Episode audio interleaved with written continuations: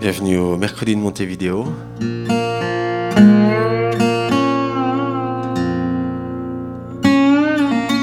Marie-Josée Monzin est philosophe. Elle vient de publier un livre dernièrement qui s'intitule Confiscation des mots, des images et du temps pour une autre radicalité, publié aux éditions Des liens qui libèrent.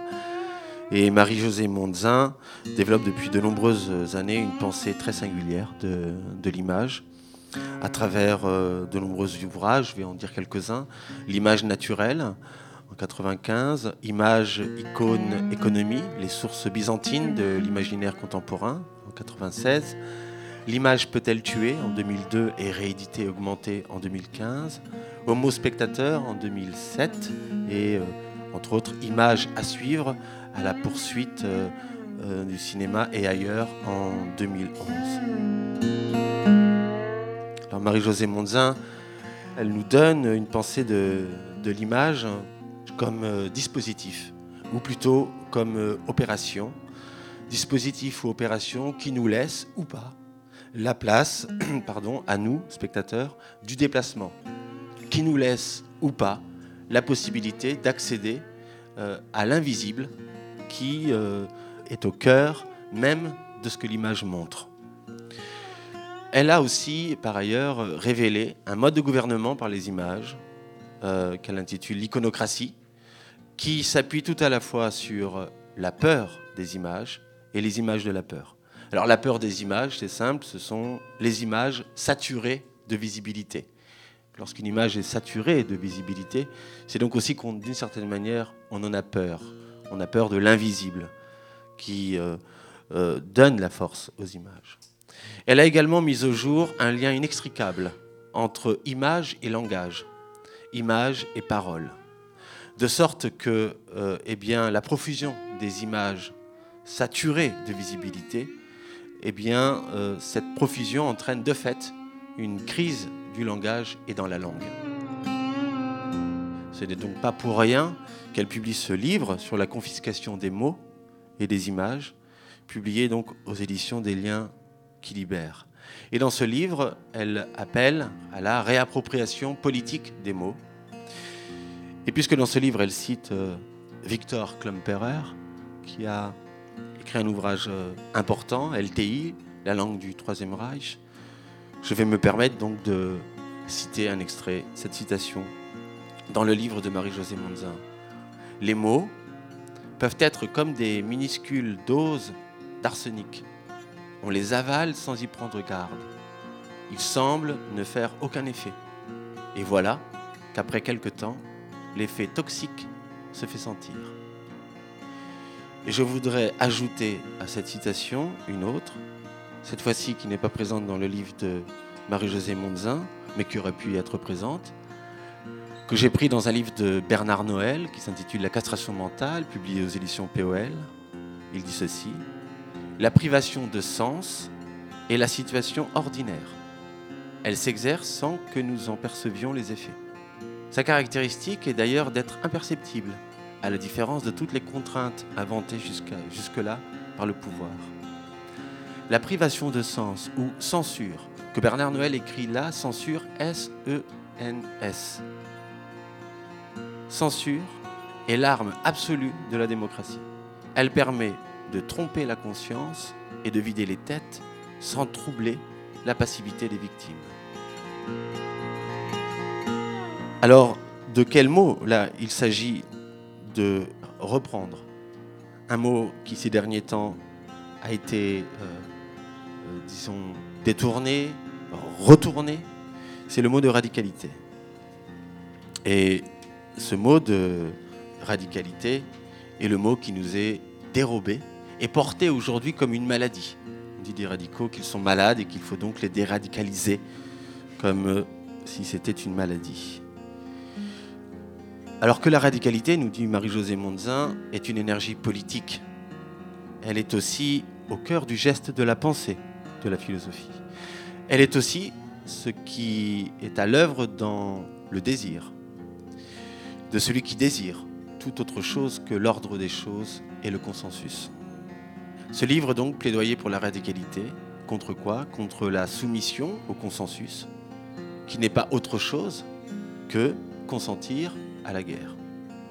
La radicalité, c'est la révolte et le désir, et non pas, comme on le fait entendre aujourd'hui, révolte et asservissement. Car c'est cela l'opération qui est faite aujourd'hui lorsque le mot radicalité circule, c'est de faire entendre tout à la fois et la révolte et l'asservissement. Retrouver le sens des mots confisqués, c'est défendre toujours le principe de la pensée malgré tout. Et il n'y a pas d'autre désastre, nous dit Marie-Josée Monzin dans un livre euh, ancien déjà, Image, icône, économie, les sources byzantines de l'imaginaire contemporain. Elle nous disait déjà en introduction de ce livre qu'il n'y a pas d'autre désastre plus menaçant que celui de la démission de la pensée. Alors je voudrais ajouter à cela une citation de euh, Brecht par Alain Brossat dans la postface à ce livre euh, Victor Komplerer, LTI, la langue du Troisième Reich. Voici ce que dit Brecht. Dans les époques exigeant la tromperie et favorisant l'erreur, le penseur s'efforce de rectifier ce qu'il lit et entend. Il répète doucement ce qu'il entend et lit pour rectifier au fur et à mesure, phrase après phrase. Il substitue la vérité à la contre-vérité. Le penseur avance de phrase en phrase, de façon à corriger lentement, mais complètement, ce qu'il a lu et entendu, en suivant l'enchaînement.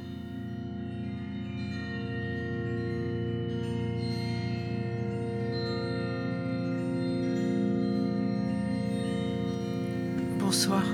Merci Emmanuel pour cette introduction.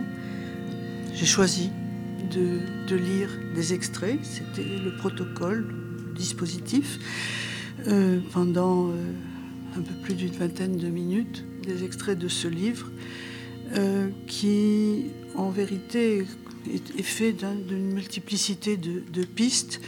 Et donc j'ai choisi un peu une partie introductive et une partie de conclusion. Et nous parlerons ensuite avec Emmanuel et avec vous. Je souhaite ici rendre au terme de radicalité sa beauté virulente et son énergie politique. Tout est fait aujourd'hui pour identifier la radicalité aux gestes les plus meurtriers, aux opinions les plus asservies. La voici réduite dans un nouveau lexique à ne désigner que les convictions doctrinales, les stratégies d'endoctrinement qui font croire en retour qu'il suffit de déradicaliser pour éradiquer toute violence et pratiquer une réconciliation consensuelle avec le monde qui a produit ces dérives elles-mêmes.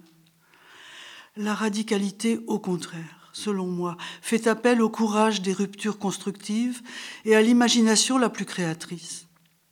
La confusion entre la radicalité transformatrice et les extrémismes est le pire venin que l'usage des mots inocule jour après jour dans la conscience et dans les corps que l'on considère l'extrémisme le plus désespéré, voire suicidaire, ou bien tous les intégrismes fanatiques qui veulent insuffler les vapeurs toxiques d'un enthousiasme haineux et xénophobe. Nulle part il ne s'agit de radicalité, c'est-à-dire de la liberté inventive et généreuse, radicalité qui ouvre les portes de l'indétermination, celle des possibles, et accueille ainsi tout ce qui arrive, et surtout tous ceux qui arrivent, comme un don qui accroît nos ressources et notre puissance d'agir. Écrire, faire de la philosophie, penser une action politique, partager des gestes de résistance, élaborer pas à pas une collaboration des colères. Voilà ce que le flux industriel de la communication audiovisuelle, du libéralisme, est en train d'éroder par les images et par les discours ce sont les saccades inanalysables et la violence ininterrompue de ce qu'on appelle l'actualité. Tel est, pourrais-je dire, le cadre dans lequel nos vies sont tenues d'inscrire la singularité de leur trajectoire quotidienne, et n'y parviennent plus ou craignent de ne plus y parvenir. C'est depuis ce fond, dont je ne saurais m'abstraire par l'effet de quelques visions d'aplomb, que je prends l'initiative d'écrire malgré tout ces quelques réflexions autour de la radicalité. Ce sont les programmes dits de déradicalisation qui ont inspiré et nourri ma résistance à toute réduction de la radicalité à n'être que le signifiant de la violence, du terrorisme et de la mort. Il ne s'agit ici ni de retraverser l'histoire philosophique des radicalités théorétiques, ni de rivaliser avec les spécialistes reconnus des divers fanatismes monothéistes. Refusant de consentir aux itinéraires planifiés par l'ordre dominant, qui expertise les régimes de la terreur, impose l'ordre de la sécurité, je préfère emprunter les lignes d'air qui tracent ou simplement ouvrent la, cartographie imprévisible d'un vagabondage du sens et de la nébuleuse des possibles. Je vais tenter ce bref exercice flâneur dont les lecteurs de Benjamin espèrent toujours pouvoir encore tenter l'aventure. Je crois que si j'ai consacré tant d'années à la question de l'image, à celle des images, c'est peut-être pour défendre le principe de la pensée malgré tout. Cet enjeu concerne d'abord la fidélité à la parole, la fiabilité de son usage dans un monde que l'on dit dominé par le régime du spectacle. Il appartient au regard du promeneur d'embrasser l'horizon le plus large pour ne pas se laisser fasciner par ce que la surabondance des productions visuelles et sonores impose comme foyer d'incandescence dans l'organisation quotidienne de la terreur et de la jouissance ce qui finalement revient au même. C'est toujours une modalité de la pornographie qui voudrait gagner du terrain et qui parfois semble y parvenir. Il s'agit donc de défendre la radicalité contre cette pornographie en cessant d'en faire un oxymore qui dit ensemble révolte et asservissement. Je voudrais aborder par une voix sensible et communicable la puissance des affects qui mettent en mouvement les corps qui veulent encore combattre, qui prennent les risques avec le courage qu'exige la conscience du danger. Les événements récents, comme ceux de la nuit debout, disent bien dans le titre qu'ils se donnent que ce qui fait l'événement est ce redressement des corps vigilants, dans leur tenue, au cœur de la nuit. Ce n'est pas la nuit qui serait normalement consacrée au sommeil, mais celle qui porte la marque des ténèbres, celle de nos sombres temps. Les corps debout ne sont pas insomniaques. Ils refusent l'assise confortable des sièges tant convoités où sont installés les pouvoirs qui se veulent inamovibles. La peur de perdre son siège est une hantise dans les palais du pouvoir. Ceux qui sont debout s'insurgent contre les litières et autres palanquins médiatiques, où l'on voudrait coucher pour toujours les corps et les consciences pour les distraire dans un demi-sommeil d'épuisement et d'ennui. Tenir debout dans la nuit, c'est imaginer une autre lumière, et celle qui permet de créer les nouvelles conditions de la joie et du partage. Il s'agit donc non seulement d'un régime émotionnel, mais de l'énergie du réveil, sollicitée au cœur de la veille, énergie de nos convictions, de ce qui nourrit notre capacité d'action et notre désir d'efficacité. Laisser flotter le visible dans son indétermination consentir à entendre le murmure plaintif ou joyeux des choses, percevoir les vibrations imprévisibles, innombrables et contradictoires de tout ce qui nous entoure et nous soutient, tel est le programme sensitif qui peut conduire à la source des joies et des chagrins qui soutiennent nos actions politiques.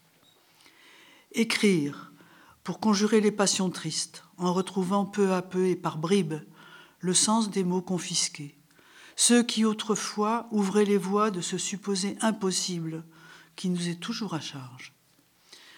C'est parce que les images et les sons nous ont atteints avant même que nous ayons eu accès au langage et à la vision distincte qu'il nous faut y revenir afin d'instruire à nouveau les conditions de possibilité de toute création constituante, c'est-à-dire de cette imagination sans laquelle il ne peut y avoir de vie politique, ni même d'une façon générale, de vie, de vie de la pensée.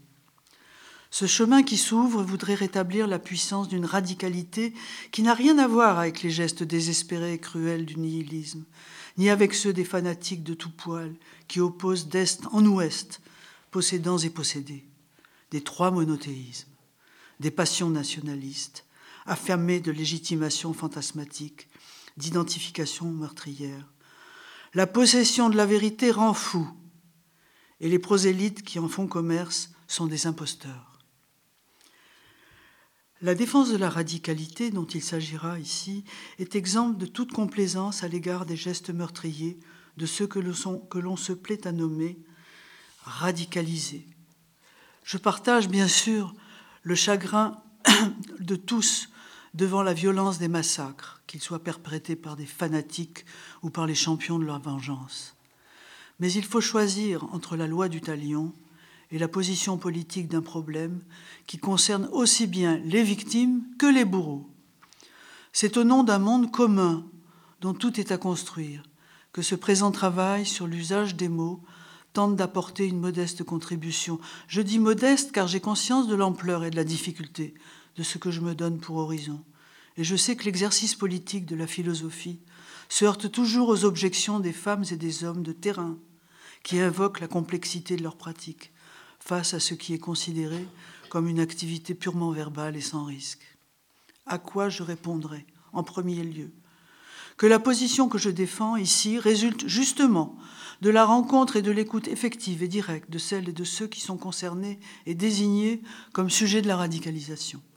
En second lieu, il est clair que l'activité discursive et réflexive sur une réalité partagée est précisément ce qu'il faut défendre et soutenir dans ses effets sur cette réalité même. La défense de la parole, la vigilance maintenue dans les usages de la langue sont la condition du débat qui permet et soutient la vie politique. Loin d'être un privilège des élites et des intellectuels, la parole et la conscience critique qu'elle suscite doivent être reconnues comme capacité et droit de tous, sans exception. La philosophie a pour tâche de le rappeler. Comprendre, ce n'est pas faire un usage privé, professionnel, expert, privilégié de son jugement. C'est au contraire construire la scène où les conditions nécessaires pour se comprendre tous s'élaborent ensemble dans la communauté des débats et des énergies d'éclaircissement.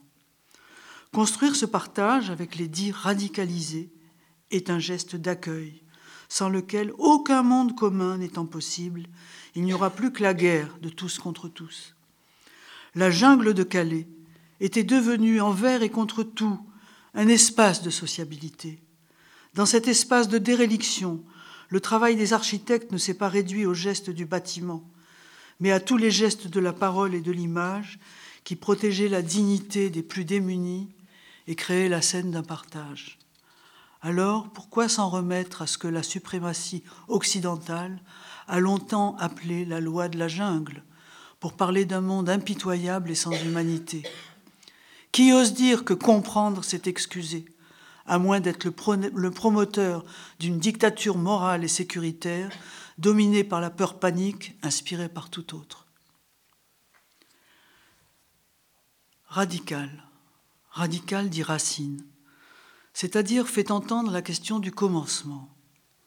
Il y a quelques années, je m'étais intéressé à ces plantes nommées saxifrages, en, en y puisant le modèle d'une fécondité sans racines, propre à inspirer toute poussée insurrectionnelle dans la vie politique.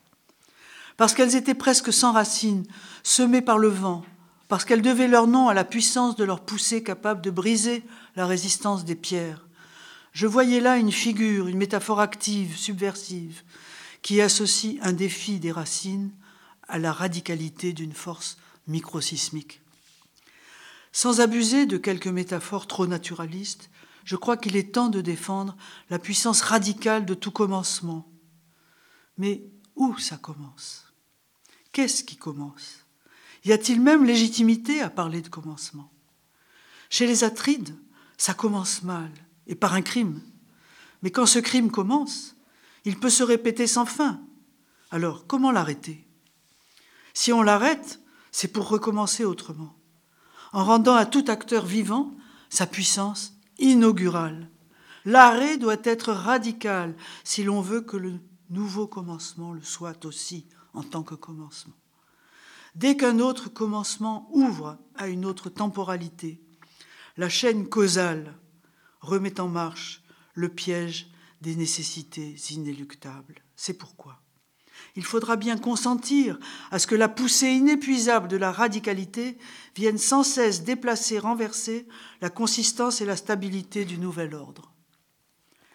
L'énergie du désir, ne s'épuise que dans la possession de son objet, et la radicalité n'est peut-être qu'un autre nom du souffle de sa relance. C'est ainsi, dressant l'oreille et refusant qu'elle soit justement, en un autre sens dressée, que m'est apparu dans toute son efficacité fallacieuse l'usage désormais généralisé du vocabulaire de la radicalité, de la nécessité, proclamé partout, de déradicaliser le préfixe dé qui correspond au préfixe allemand ent et indique le retournement de l'action maudite en action salvatrice, thérapeutique. La conséquence désastreuse de cette pensée de la déradicalisation, c'est la confiscation de la pensée de la radicalité elle-même, au profit d'un usage guerrier, policier, thérapeutique, clinique, qui associe inéluctablement la radicalité à l'exercice de la terreur. La seconde n'est pas moins grave, puisqu'elle verrouille toute analyse historique et politique de la dérive meurtrière et suicidaire de toute une population en déroute. Cette déroute désigne peut-être rien d'autre qu'une désorientation absolue de sa profonde radicalité. Que nous demande-t-on d'entendre par radicalisation? La radicalisation des islamistes est devenue une évidence sociale, culturelle, politique, à partir d'une détermination lexicale venue d'Amérique, qui opéra autant chez les analystes savants que dans les médias qui s'en emparèrent presque goulûment. Pendant longtemps, les musulmans animés de convictions fanatiques et meurtrières furent d'abord appelés fondamentalistes, ce qui déjà voulait faire entendre qu'il y aurait dans le principe même de ce, monothéisme une vérité fondatrice, de nature meurtrière. Olivier Roy est un des analystes politiques qui s'est consacré à l'examen historique, minutieux, de la généalogie du terrorisme et du fondamentalisme. Au fondamentalisme doctrinal des années 70 a succédé, selon lui, un néo-fondamentalisme qu'il finit par identifier sous le terme islamisme radical, qu'il redéfinit maintenant comme une islamisation de la radicalité. Serait-ce une salafisation des souffrances historiques entremêlées au mal-être non reconnu et social? On sent que chacun cherche le mot qui pourrait en finir avec le malaise engendré par la butée irréductible d'un réel qui ne se laisse pas définir ni réduire. Ces mots n'ont pas plus de, lien avec la réalité qu'ils décrivent, décrivent que ces noms grecs et latins affichés dans les jardins botaniques ou zoologiques, qui déroutent ou brouillent le regard où que l'on porte à la présence des êtres et des choses. Le débat contradictoire entre les spécialistes tels qu'Olivier Roy et Gilles Kepel, par exemple, accroît le trouble, car il ne révèle en fait aucune contradiction véritable. On ne peut en effet ignorer l'enchevêtrement inextricable des strates où se sont déposés, siècle après siècle, comme jour après jour, les engrammes de la douleur, de la révolte, de la terreur. Traces de la mémoire coloniale, du racisme croissant des conflits de classe, des rivalités religieuses entre descendance et ascendance imaginaires, fables territoriales, fables des lectures intégristes des textes qui se réclament fantasmatiquement d'un retour intégral à des sources aussi exaltantes qu'improbables, contestables, lesquelles viennent à leur tour alimenter la souffrance des exclusions, du chômage, celle encore des rêveries romantiques amoureuse de pureté, d'aventures héroïques, de rites initiatiques. Comment résumer d'un mot celui de radicalisation? Ce vacarme indistinct de l'histoire, et omettre dans le même mouvement la violence spécifique d'un néocolonialisme inhérent à la société néolibérale qui fait perdurer les inégalités, la servitude, les exclusions et qui légitime les guerres. Comment ne pas dénoncer une tradition séculaire tenace de l'inhospitalité qui fait de toute présence hétérogène une menace de plus en plus contaminante, terrifiante, comme un virus? Le premier venu est mal venu. Si nul ne peut plus arriver, plus arriver, plus rien ne peut nous arriver. Si tout doit perdurer, qui nous arrivera pour la première fois? Que ce paysage social et politique soit d'une grande complexité ne doit pas le transformer en jungle inextricable, dont le terme est venu comme naturellement s'associer à la radicalité de l'inhospitalité. Ce n'est pas par la magie unifiante et la résonance thérapeutique d'un mot, celui des radicalisations, que l'on va résoudre une question éminemment politique. La crise de la radicalité n'est pas le propre des islamistes, qui n'en est que l'abcès de fixation. Cette crise nous concerne tous. La voie la plus perverse et la plus toxique est celle qui en appelle au choc des cultures entre l'Occident et l'Orient. Tant la notion de culture est devenue vide de tout sens, hormis quand elle sert à désigner le territoire des chocs. Que dire d'ailleurs d'un pays où les responsables de la dite culture sont identifiés aux agents de la communication? Les œuvres de l'esprit, les gestes de la liberté sont des produits sur un marché concurrentiel de visibilité et de commerce. Pourtant, si le terme de culture pouvait encore signifier quelque chose, ce ne pourrait être qu'en lui accordant de désigner l'ensemble des ressources sensibles, matérielles, symboliques, qui produisent des liens sociaux dans des rapports d'intelligibilité et d'affect capables d'assurer les conditions d'une vie politique. Les productions de la liberté et du savoir se reconnaissent à ce qu'elles produisent de la communauté. La culture a horreur du choc. Le choc des cultures est un oxymore. Les liens produits par les images et par les mots concernent toujours les conditions qui donnent sa, consistance interne à un groupe social, à la régulation des échanges de ce groupe avec tout ce qu'il considère comme son dehors. Il, il est sûr qu'il ne peut en aucun cas revêtir les oripeaux d'une souveraineté identitaire, close sur elle-même. La culture naît des contradictions, des conflits, des inimitiés, des différences qui sont la source de ce qu'elle met en rapport à partir d'un non-rapport. La chapelle Sixtine ne saurait déclarer la guerre à un temple aztèque, à une mosquée de Sinan.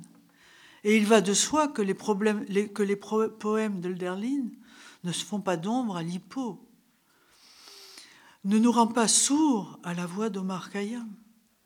Leurs gestes, leurs mots, leurs voix franchissent tous les seuils, toutes les frontières, car ils ont la radicalité des signes d'une inconditionnelle hospitalité dans l'adresse qu'ils font à tous, pour toujours, en tout temps.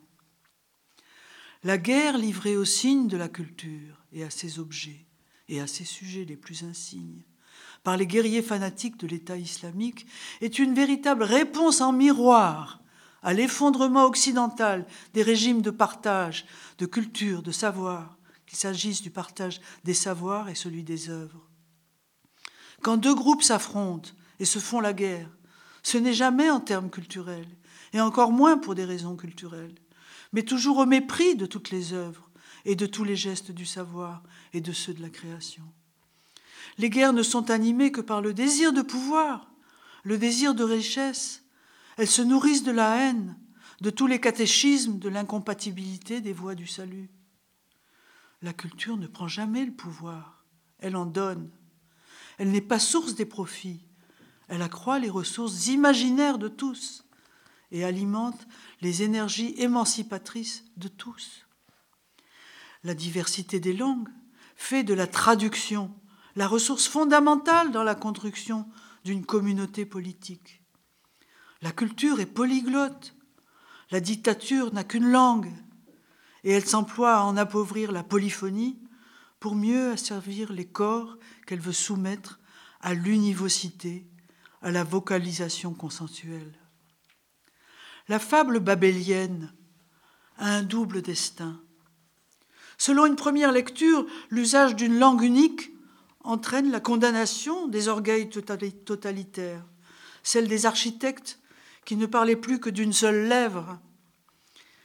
Mais il est une autre lecture qui ouvre à l'humanité tout entière, dans sa dispersion même, le champ inépuisable et bigarré des signes, où se multiplie à l'infini le commerce des images et des signes, avec la fécondité des malentendus. Préserver notre seule chance de liberté, c'est renoncer au pouvoir, consentir au malentendu et vivre les bénéfices de l'indétermination radicale.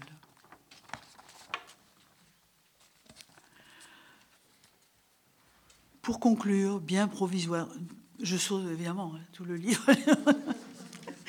Pour conclure bien provisoirement cet appel que je reconnais complexe à la réappropriation politique des mots qui disent notre puissance de transformation du monde, je me tournerai encore vers les propositions les plus émancipatrices de l'anthropologie.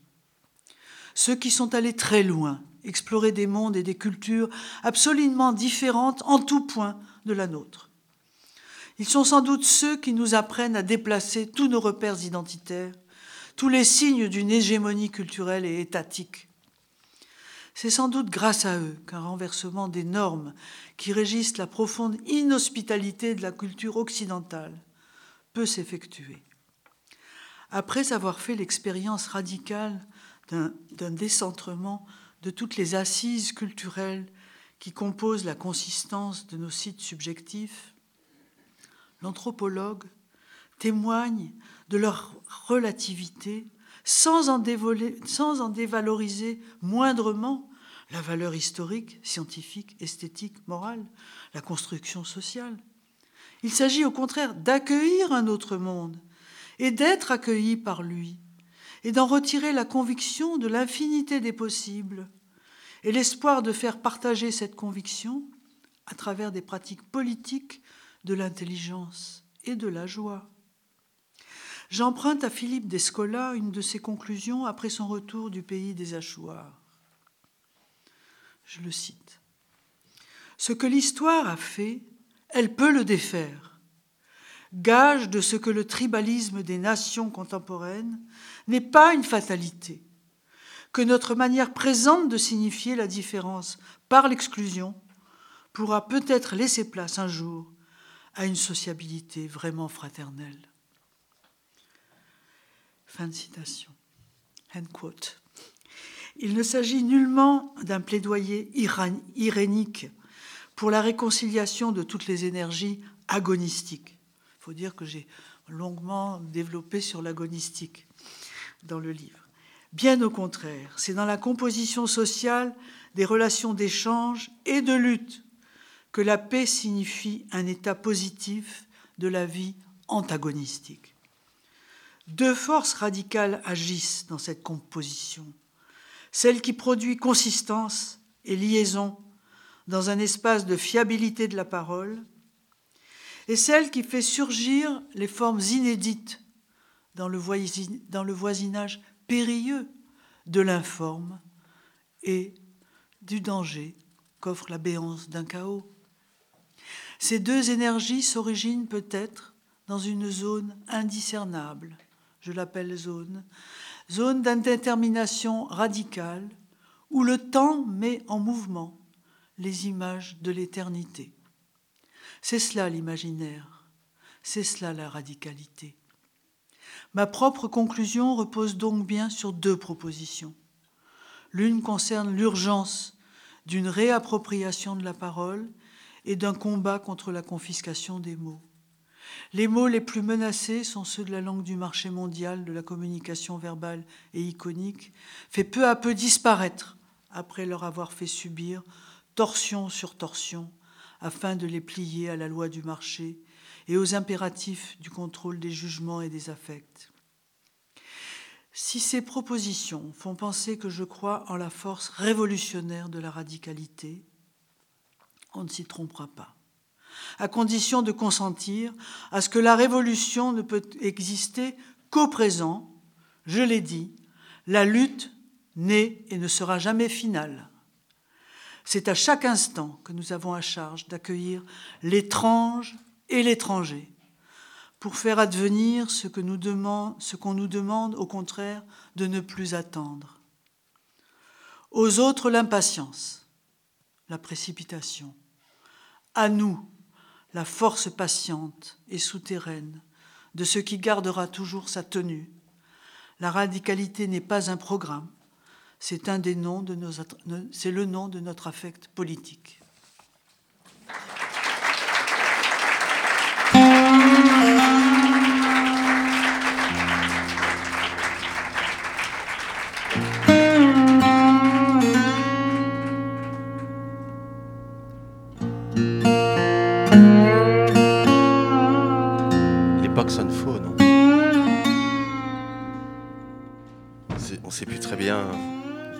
Dire les mots aujourd'hui.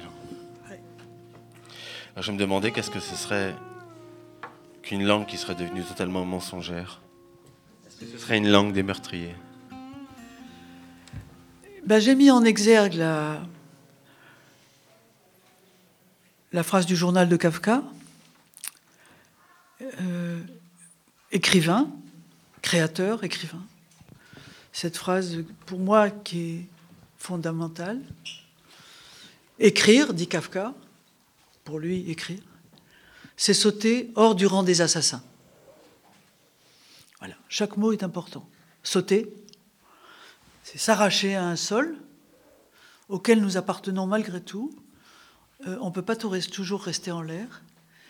On saute, on s'arrache, on retombe, mais on retombe pas au même endroit. Et écrire, échapper au, au rang sortir du rang des assassins, c'est une façon qu'a Kafka d'indiquer qu'il y a des gestes pour chacun de nous, pour lui l'écriture, sans aucun doute, mais pour chacun de nous, il y a cette puissance radicale de nous extraire et de sauter hors du rang des assassins. Une des façons importantes, c'est de nous réapproprier la parole, la fiabilité de la parole, non seulement de la parole, au sens où la parole utilise des mots qui doivent garder leur sens, construire leur syntaxe, avoir la patience de leur déroulement, de leur enchaînement, en transmettre la science des enchaînements de la parole, hein, la syntaxe, la morphologie, le sens des mots. Mais c'est aussi tenir parole, c'est-à-dire que si j'ai mis Thucydide en début du, livre, c'est parce que Thucydide fait un lien très direct, à la fin, euh, quand il raconte la guerre du Péloponnèse, entre la guerre civile, euh, le déploiement de la haine dans la cité, et le fait que les mots n'ont plus, euh, que les mots ne veulent plus avoir le même sens, et que les gens ne respectent plus leur serment. C'est-à-dire que la parole, la parole est tordue, les mots veulent dire le contraire de ce qu'ils veulent dire d'habitude, et les gens ne tiennent plus parole. Ça va ensemble. C'est-à-dire, c'est une société de parjure. Nous venons de vivre des années de parjure, de gens qui ne tiennent pas parole. Et quand on ne tient pas ses promesses, je veux dire, les mots eux-mêmes ne peuvent plus entrer dans la langue de la promesse. On ne peut plus croire. Et à partir du moment où on atteint les sujets dans l'opération de la croyance, à laquelle j'articule radicalement la question de l'image, quand on ne croit plus celui qui parle, et, Dieu sait que les, gamins auxquels, dont je me suis occupée me parlaient pas tellement du Coran auquel ils croyaient, mais de, tous ceux à qui ils ne croyaient plus. On ne regarde plus la télé, c'est tout des mensonges. On ne croit plus aux journaux, on ne croit plus aux... Voilà, on nous trompe. Théorie du complet, etc. Il n'y a plus de fiabilité dans le tissu social. Personne ne croit plus personne. Personne ne tient parole. La parole n'est plus... Alors il ne s'agit pas... Tout à l'heure, vous avez évoqué la question de la vérité à travers le texte de Brecht, très vrai. Mais il ne s'agit pas de faire du mot vérité un opérateur euh, de l'exactitude, mais un opérateur du rapport authentique, c'est-à-dire un opérateur de la fiabilité dans l'adresse. C'est pas grave qu'on se trompe. qu'on dise des bêtises ou qu'on fasse des erreurs. Ce qui est grave, c'est de tromper l'autre. C'est la volonté de tromper. C'est ne pas tenir parole. C'est donc la, question de la vérité, elle, elle se joue dans l'adresse, dans la fiabilité de l'adresse. Hein. c'est ce que me disaient euh, les enfants lorsque euh, ils me racontaient euh, qu'ils avaient envie, comme Tintin, d'être journalistes. Qu'est-ce qu'ils feraient s'ils étaient journalistes? Eh bien, j'irais dans des pays et je montrerais les choses. Et, alors, je, dirais vraiment les choses que j'ai vues. Mais, et, eux-mêmes, ils avaient 8-9 ans mais je dirais bien que c'est moi qui les ai vus comme ça. Bon, c'est clair. On sent là qu'il y a dans cette parole quelqu'un qui pose une exigence de fiabilité. Voilà, je vais te montrer ce que je pense qu'était le monde tel que mon regard l'a vu, cadré, etc. Je ferai. Voilà. donc, on ne va pas me prendre en flagrant délit d'avoir menti, même si je me trompe ou que je n'ai pas vu ce qu'il y avait à voir, etc. Voilà. C'est ça qui est important. C'est de faire un lien entre ce qui arrive à la langue et le tenir parole. Comment euh, entendre cette phrase? Je ne sais pas si c'est Gide qui l'a dite, mais vous la citez. Les assassins manquent d'imagination. Oui, oui. C'est, avec la parole de Kafka, c'est une autre phrase. Euh, ce sont mes phrases fétiches. C'est celles qu'on écrit euh, avec du rouge à lèvres sur la, glace de la salle de bain. Euh, c'est les assassins. Les assassins manquent d'imagination. Gide aurait dit cette phrase. je crois à l'occasion d'ailleurs d'un, procès auquel il avait assisté en tant que juré. Et c'est effectivement cet appauvrissement de l'imaginaire radical. C'est-à-dire que passer à l'acte, le, passage à l'acte, le fait de tuer, euh, ce que me disait aussi Macedo, qui est psychanalyste, euh, le, premier meurtre, le premier meurtre est déjà, euh, est, déjà un double meurtre, parce que tuer l'autre, c'est déjà faire état de sa propre mort subjective l'imagination, c'est ce qui préside à l'invention des signes, des images des mots. C'est euh, l'imagination radicale euh, dont le syntagme a été inspiré par le travail de Castoriadis, hein, l'imagination radicale. C'est cette imagination radicale, cette poussée à la fois nucléaire, cette énergie nucléaire qui fait que les humains fabrique des signes, fabrique du lien, fabrique des images, fabrique du lien social, fabrique du récit, pour vivre ensemble. Ils sont obligés, on, on construit une société que sur une énergie fictionnelle, comme peut l'être la, fiction d'un contrat, c'est-à-dire qui demande que l'on croit. Hein. Respecter sa parole, tenir parole, c'est aussi respecter le contrat. Tout le contrat social repose justement sur le fait que ce qui va faire loi mérite fiabilité et demande euh, respect euh, à l'autorité et non pas au pouvoir. Donc ce, manque d'imagination de l'assassin, c'est ce qui, justement l'arrache au lien social et fait signe à un moment de désubjectivation très profonde. Euh, et c'est Macedo, euh, donc l'analyste, qui me disait c'est le premier meurtre, euh, premier, la première personne que l'on tue. Ah on parlait des serial killers ou des, meurtres de masse, etc.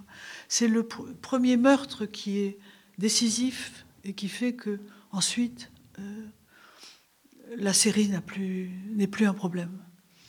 Parce que celui qui a tué est un homme mort. Voilà. C'est ça qui fait qu'il y a quelque chose de la vie et de la radicalité de, la poussée vivante de l'imaginaire et de la puissance fictionnelle, inaugurale, gestuelle, qui fait que l'assassin ne peut plus faire appel à la médiation symbolique, mais passage à l'acte, parce qu'il n'y a, plus rien, il n'y a, a, plus personne. Voilà. Ce n'est pas un sujet qui tue, C'est voilà, pas un sujet qui tue. Et, c'est en ce sens que travailler sur le, les jeunes gens ou les, couches sociales qui sont tentées par euh, des fanatismes meurtriers, destructeurs, suicidaires, hein, meurtriers et souvent suicidaires. C'est pas un hasard si le meurtre et le suicide sont à ce point articulés l'un à l'autre, parce que la mort est déjà. Euh, et donc, quand on travaille avec eux, on n'est pas là pour les déradicaliser, on est là pour rendre la radicalité la plus vivante qui soit. C'est-à-dire faire appel à ce qui, en eux, a été tué. Donc cette poussée, cette capacité vivante de parler, d'aimer, de rencontrer. Étant inaccueilli, il n'accueille plus, etc. Donc c'est vrai que la phrase de Gide, elle est, pour moi, je l'entends comme ça. Et maintenir aussi le, le conflit, parce que le conflit, c'est important. Le conflit, c'est important. oui, oui. Euh, le, le, travail sur la, radicalité, le travail que j'ai voulu faire dans la confiscation, sur la confiscation des mots, je l'ai fait entendre là dans la petite euh, petit texte que j'ai lu, euh, n'a rien à voir avec un projet irénique, pacificateur et, et, consensuel. je il est hors de question de penser une société consensuelle. C'est au contraire ce que l'on essaye de, fabriquer.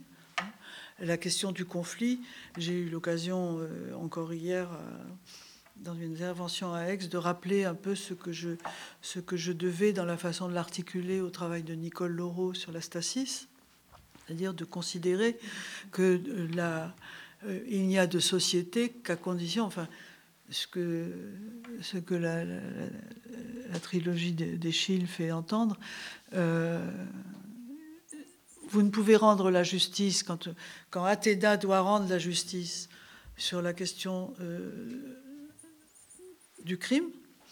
Est-ce que, est-ce que euh, qui a tué sa mère, et son beau-père, doit donc qui est, on dit parricide, euh, doit être tué à son tour?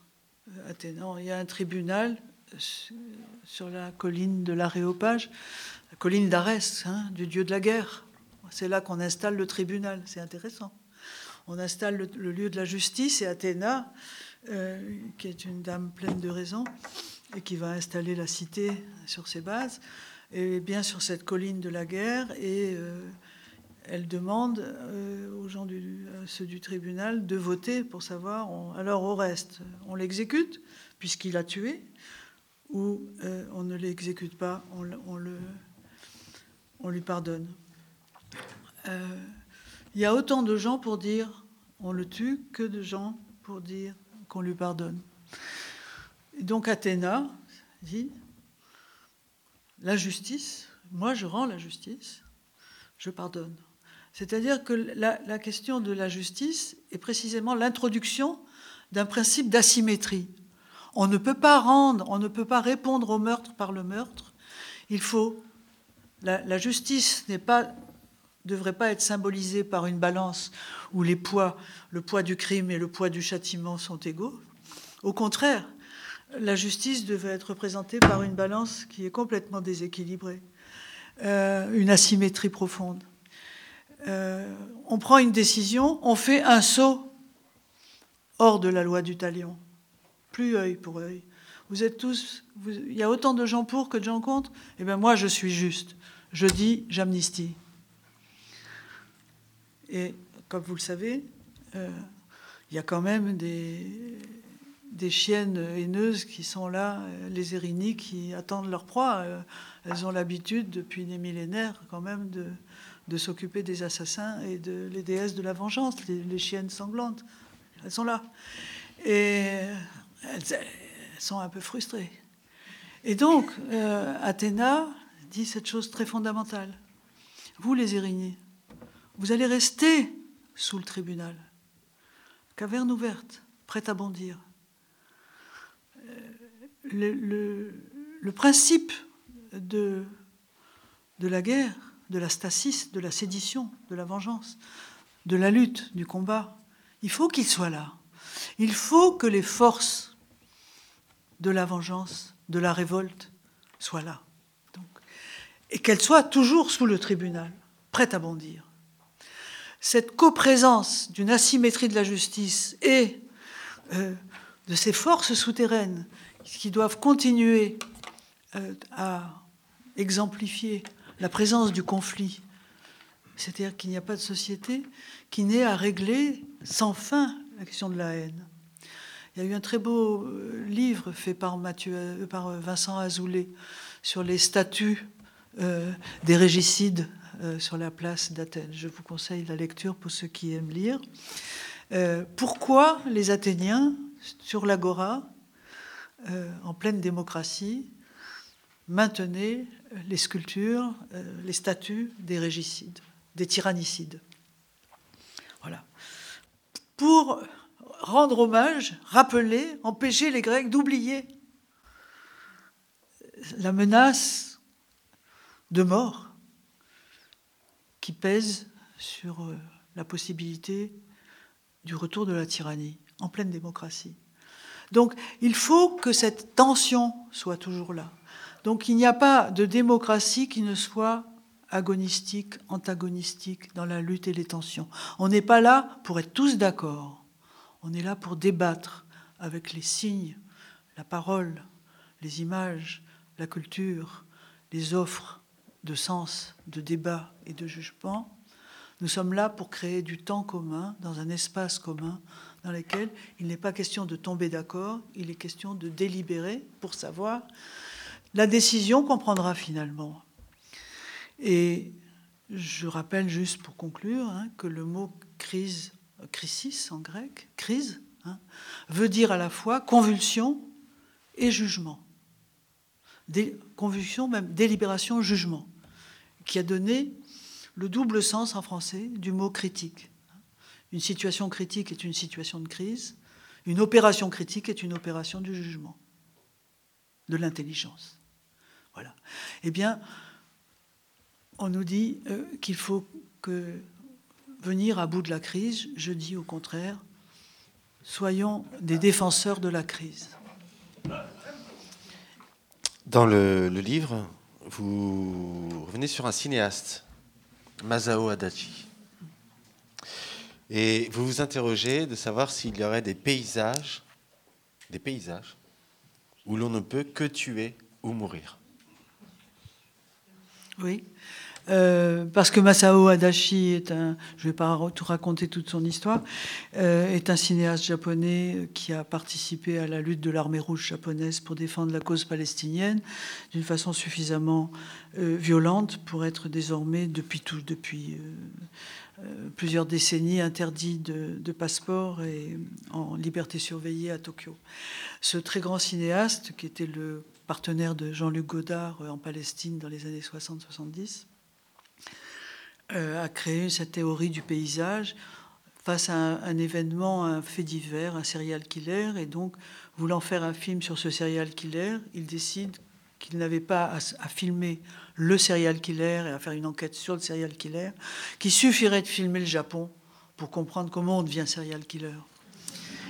Et et à partir de là, euh, je n'entre pas dans les détails, je vous conseille vivement la lecture, sinon de voir les films d'Adachi qui sont difficiles à trouver, la lecture de ces textes, puisque Nicole Brenez les a publiés sous le titre d'Adachi, Le bus de la révolution passera bientôt près de chez toi. Euh, c'est en vente partout, vous pouvez le lire, et il y a la théorie du paysage. Et donc je m'en suis, je m'en suis saisie pour euh, m'intéresser au fond euh, à ce que devenait notre pays en termes d'hospitalité et d'inhospitalité euh, dans l'organisation de l'espace public. Hein. je ne sais pas comment ça se passe dans, votre ville, moins bien que dans la mienne. En tous les cas, moi qui suis à Paris, je peux vous dire que c'est très difficile quand on n'a plus de logement de trouver autre chose qu'une cabine téléphonique pour se mettre en, en boule la nuit. ou parce que les, bancs sont coupés, les choses sont en pente, il y a des pics, il y a des voilà. J'ai peut-être avez-vous vu le, je le cite d'ailleurs, euh, le repos du fakir qui est un petit un petit film de 7 minutes formidable. le repos s'appelle le repos du fakir, où quelqu'un montre tous les endroits dans Paris où on ne peut plus s'allonger, tellement c'est hérissé d'inhospitalité. Donc la façon dont, dont les banlieues, la construction, l'architecture, l'espace, l'arrivée des réfugiés, la façon de les loger, les tentes. Bon, il, suffit de, s'intéresser euh, par la photographie, par le cinéma, euh, par le documentaire. Euh, je trouve que je fais partie d'un groupe qui s'appelle Le Pérou, qui est de Sébastien Thierry. Le pôle d'exploration des ressources urbaines. Voilà, qui a fait un très gros travail sur Calais, etc. Ce sont des architectes. Et ces architectes, qui, comme je le dis, dans, vous l'avez entendu, ces architectes ne se sont pas occupés uniquement de fabriquer des logements provisoires aux réfugiés. Ils se sont mis au travail sociologiquement pour faire de... Euh, euh, Sébastien Thierry avait déjà, dans les bidonvilles, euh, fait tout ce travail qui est devenu ce film formidable que vous pouvez voir sur Internet, qui s'appelle Considérant. Pour montrer que, que ce soit les bidonvilles, que ce soit Calais, les humains en difficulté sont capables de fabriquer du signe, des mots, de la solidarité, euh, du, lien social. Et que quand on a démantelé, sous prétexte d'hygiène euh, et de sécurité, ces sociétés-là, ça a été d'une violence extrême.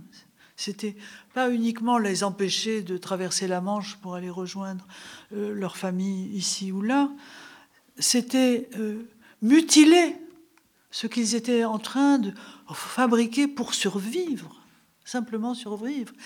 Et donc, au nom de l'hygiène, voilà, hein, c'est comme la, déradicalisation, voilà, la thérapeutique, en fait, on, soigne, hein, c'est pas hygiénique. Euh, et donc, euh, euh, il y a tout un, travail sur l'organisation de l'espace public, la confiscation de l'espace public.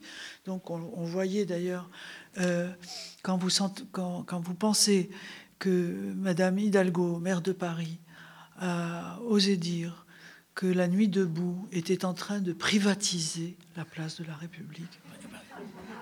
Elle a dit ça. Elle a dit ça. Et elle a il était pour elle le, son problème était que elle avait besoin de la liberté, de, qu'on libère cet endroit, de la disponibilité de cet endroit, parce qu'il y avait un certain nombre de panneaux d'affichage pour euh, une, manifestation sportive qui avait besoin de, enfin, c'est hallucinant. C'est-à-dire, on est vraiment dans la torsion. C'est nous qui étions en train de privatiser l'espace public, alors qu'elle en avait besoin elle voulait récupérer cet espace public pour euh, un espace d'affichage pour, euh, pour un certain nombre d'entreprises sportives. Euh,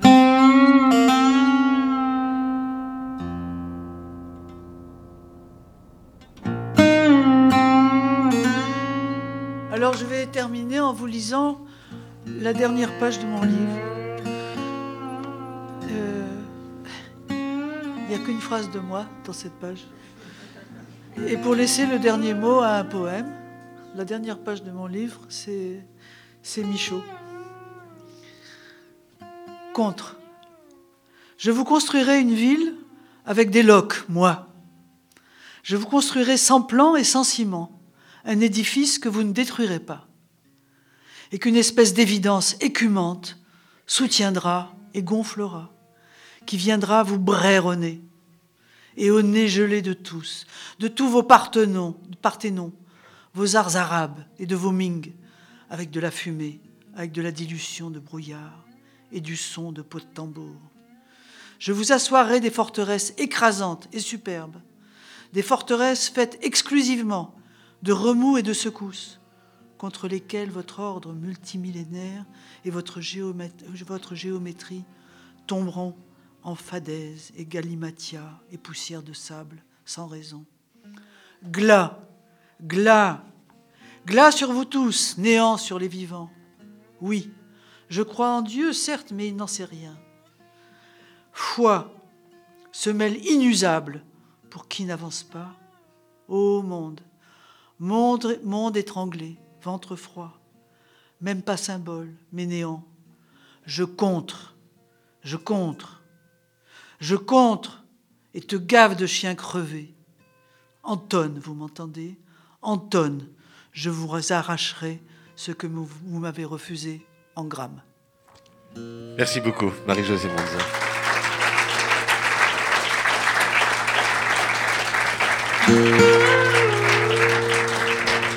Je voulais précise juste que cette conversation, vous pouvez la réentendre sur le, à la radio, sur Radio Grenouille. Elle sera en podcast sur le site de Radio Grenouille. Merci pour votre attention.